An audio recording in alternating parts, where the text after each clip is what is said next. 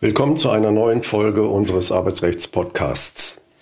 Heute geht es um die Frage, welche Auswirkungen ein Betriebsübergang gemäß 613 a BGB auf das Arbeitsverhältnis hat. Der neue Betriebsinhaber tritt in alle Rechte und Pflichten aus dem im Zeitpunkt des Betriebsübergangs bestehenden Arbeits- bzw. Ausbildungsverhältnisse ein. Der Betriebsübergang bewirkt also automatisch einen Arbeitgeberwechsel. Auch die Dauer der bisherigen Betriebszugehörigkeit zählt bei der Berechnung von Wartezeiten, zum Beispiel zur Berechnung der Kündigungsfristen und so weiter mit. Mit anderen Worten, es bleibt für die Arbeitnehmer alles beim Alten, nur der Arbeitgeber ist neu. Eine Kündigung durch den bisherigen oder den neuen Arbeitgeber wegen des Übergangs eines Betriebes oder Betriebsteils ist gemäß 613 a Absatz 4 BGB unwirksam. Eine Kündigung erfolgt wegen des Betriebsübergangs, wenn dies der tragende Grund und nicht nur der äußere Anlass für die Kündigung ist. Gibt es hingegen neben dem Betriebsübergang einen anderen sachlichen Grund, der aus sich heraus die Kündigung rechtfertigt, ist eine Kündigung möglich. Steht der Betriebsübergang erst bevor, so greift das Kündigungsverbot nur, wenn die den Betriebsübergang begründenden Tatsachen im Zeitpunkt des Kündigungsvorgangs bereits feststehen oder zumindest greifbare Formen angenommen haben. Dabei ist immer auf die Verhältnisse bei Ausspruch der Kündigung abzustellen.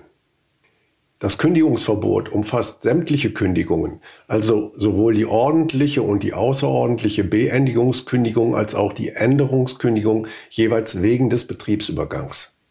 Kündigungen aus verhaltensbedingten, personenbedingten oder sonstigen betriebsbedingten Gründen sind weiterhin möglich.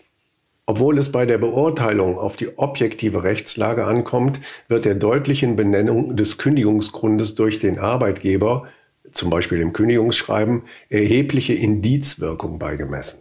Die Auflösung des Arbeitsverhältnisses durch Abschluss eines Aufhebungsvertrages mit dem Veräußerer oder Erwerber ist möglich, wenn die Vereinbarung auf das endgültige Ausscheiden des Arbeitnehmers aus dem Betrieb gerichtet ist.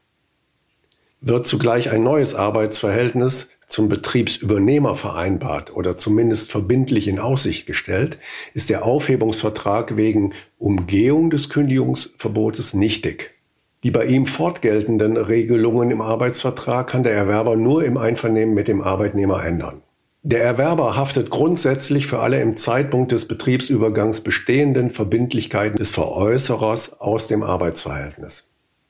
Der Veräußerer haftet jedoch kraft Gesetz als Gesamtschuldner neben dem Erwerber für solche Verpflichtungen, die vor dem Betriebsübergang entstanden und fällig geworden sind und die vor dem Betriebsübergang entstanden und spätestens ein Jahr danach fällig geworden sind. Arbeitsbedingungen werden oft durch Tarifverträge und Betriebsvereinbarungen geregelt. Beim Betriebsübergang sollen sie nicht vollständig entfallen. Daher ordnet 613a Absatz 1 Satz 2 bis 4 BGB an, dass diese Regelungen als Inhalt des Arbeitsverhältnisses weiter gelten sollen, wenn sie nicht aus anderem Grund oder durch gleichwertige Regelungen ersetzt werden. An dieser Stelle kann nur ein grober Überblick über die Konstellationen gegeben werden, da die Auswirkungen eines Betriebsübergangs für die Geltung von Tarifverträgen höchst unterschiedliche Auswirkungen im einzelnen Arbeitsverhältnis haben kann.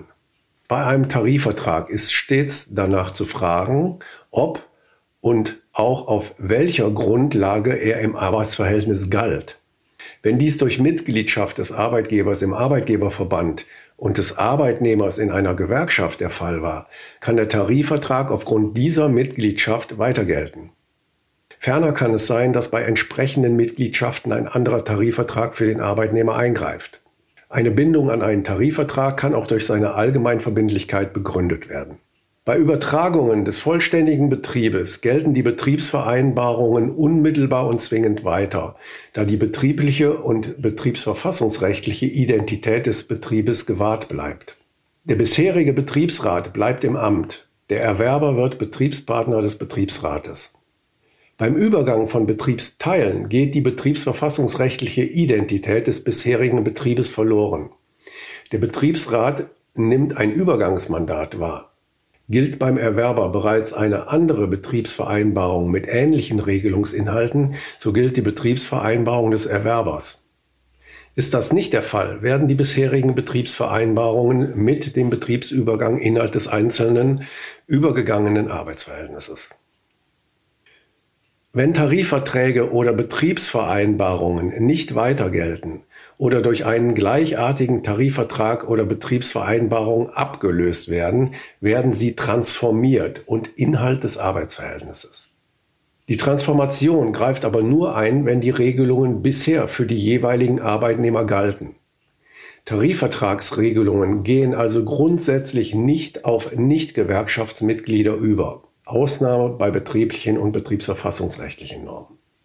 Transformierte Regelungen eines Tarifvertrages oder einer Betriebsvereinbarung werden bei dieser Form der Weitergeltung zwar Inhalt der jeweiligen Arbeitsverhältnisse, jedoch behalten sie ihren Charakter als kollektivrechtliche Normen. Das bedeutet unter anderem, dass einzelvertragliche Regelungen, die für den Arbeitnehmer günstiger sind, die transformierte Norm verdrängen, das sogenannte Günstigkeitsprinzip. Andererseits können die transformierten Regelungen nach Ablauf der Sperrfrist wieder durch einen Tarifvertrag oder eine Betriebsvereinbarung geändert werden. Eine Änderungskündigung ist dann nicht erforderlich. Die nun arbeitsvertraglich geltenden Regelungen dürfen nicht vor Ablauf eines Jahres nach dem Zeitpunkt des Übergangs zum Nachteil des Arbeitnehmers geändert werden. Die Schutzfrist gilt jedoch nicht, wenn der Tarifvertrag oder die Betriebsvereinbarung nicht mehr gilt. So zum Beispiel beim befristeten Tarifvertrag oder bei befristeter Betriebsvereinbarung nach Fristablauf oder wenn die Regelungen von den jeweiligen Parteien aufgehoben wurde oder bei gekündigten Tarifverträgen oder gekündigten Betriebsvereinbarungen nach Ablauf der Kündigungsfrist oder bei Tarifverträgen und Betriebsvereinbarungen, die in das Nachwirkungsstadium treten. Änderungen zugunsten des Arbeitnehmers sind jederzeit möglich. Aufgrund Betriebsübergangs weiter geltende Normen können durch Abschluss eines Tarifvertrags oder einer Betriebsvereinbarung geändert werden, die die sonst miterworbenen Rechte und Pflichten regeln. Gilt ein neu abgeschlossener oder ein anderer Tarifvertrag sowohl für Arbeitgeber als auch für Arbeitnehmer, werden die transformierten Regelungen abgelöst. Der Arbeitgeber kann mit einer Gewerkschaft einen Tarifvertrag abschließen oder durch den Beitritt zu einem Arbeitgeberverband seine Bindung herbeiführen. Für die Ablösung ist dann erforderlich, dass der Arbeitnehmer Mitglied der Gewerkschaft ist oder dieser Gewerkschaft beitritt. Mit Arbeitnehmern, die nicht Mitglied der Gewerkschaft sind, kann der Arbeitgeber eine Abrede treffen, wonach der Tarifvertrag angewendet werden soll. Auch dann werden die transformierten Regelungen abgelöst. Die transformierten Betriebsvereinbarungen können auch dadurch abgelöst werden, dass eine neue Betriebsvereinbarung mit einem Betriebsrat ausgehandelt wird. Nach Ablauf des Sperrjahres oder wenn dieses Sperrjahr nicht mehr gilt, können die transformierten Regelungen auch durch Änderungsverträge oder Änderungskündigungen geändert werden. Vor dem Betriebsübergang muss der bisherige Arbeitgeber oder der neue Inhaber jeden betroffenen Arbeitnehmer informieren über den schon feststehenden oder geplanten Zeitpunkt des Übergangs, über den Grund des Übergangs, über die rechtlichen, wirtschaftlichen und sozialen Folgen für die Arbeitnehmer und über die für die Betroffenen vorgesehenen Maßnahmen. Die Unterrichtung der Arbeitnehmer muss in Textform erfolgen. Es genügt also, dass die vom Betriebsübergang betroffenen Arbeitnehmer vom bisherigen oder künftigen Arbeitgeber ein Schriftstück an die Hand bekommen, das sie über den Betriebsübergang oder dessen Auswirkungen informiert und auf dessen Grundlage sie darüber befinden können, ob sie dem Übergang ihres Arbeitsverhältnisses widersprechen wollen oder nicht. Eine eigenhändige Unterschrift ist nicht erforderlich, sodass auch eine Kopie, ein Fax oder eine E-Mail genügen. Die Unterrichtungserklärung muss aber so gestaltet sein, dass sie in Schriftzeichen lesbar ist und die Person des Erklärenden angibt und der Abschluss der Erklärung erkennbar gemacht ist. Zum Beispiel durch die Namensnennung des Erklärenden am Ende des Textes oder durch dessen eingescannte Unterschrift.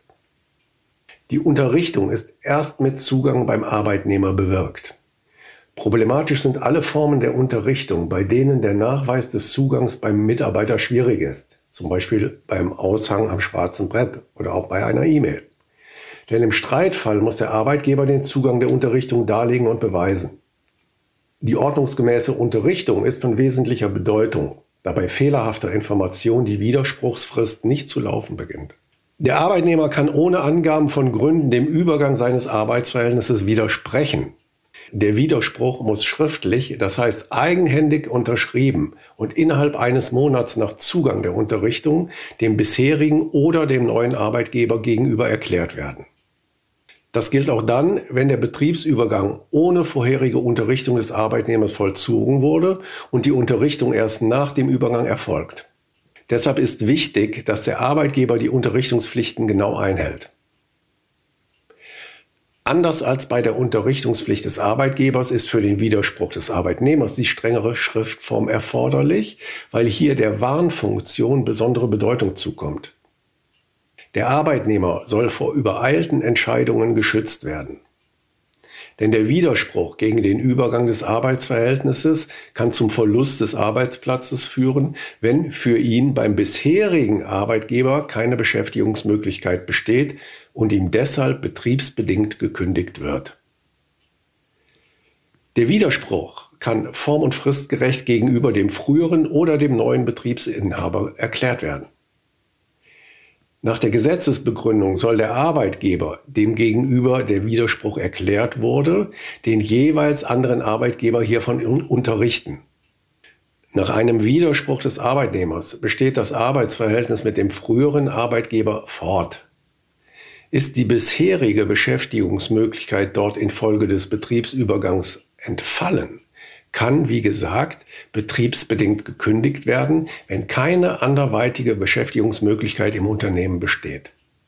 Ein Verzicht des Arbeitnehmers auf das Widerspruchsrecht ist möglich, muss aber im Einzelfall anlässlich eines konkreten Betriebsübergangs erklärt werden. Eine abstrakte Regelung im Voraus im Arbeitsvertrag ist nicht bindend. Voraussetzung ist zudem eine ordnungsgemäße Unterrichtung durch den Arbeitgeber und muss ausdrücklich erfolgen.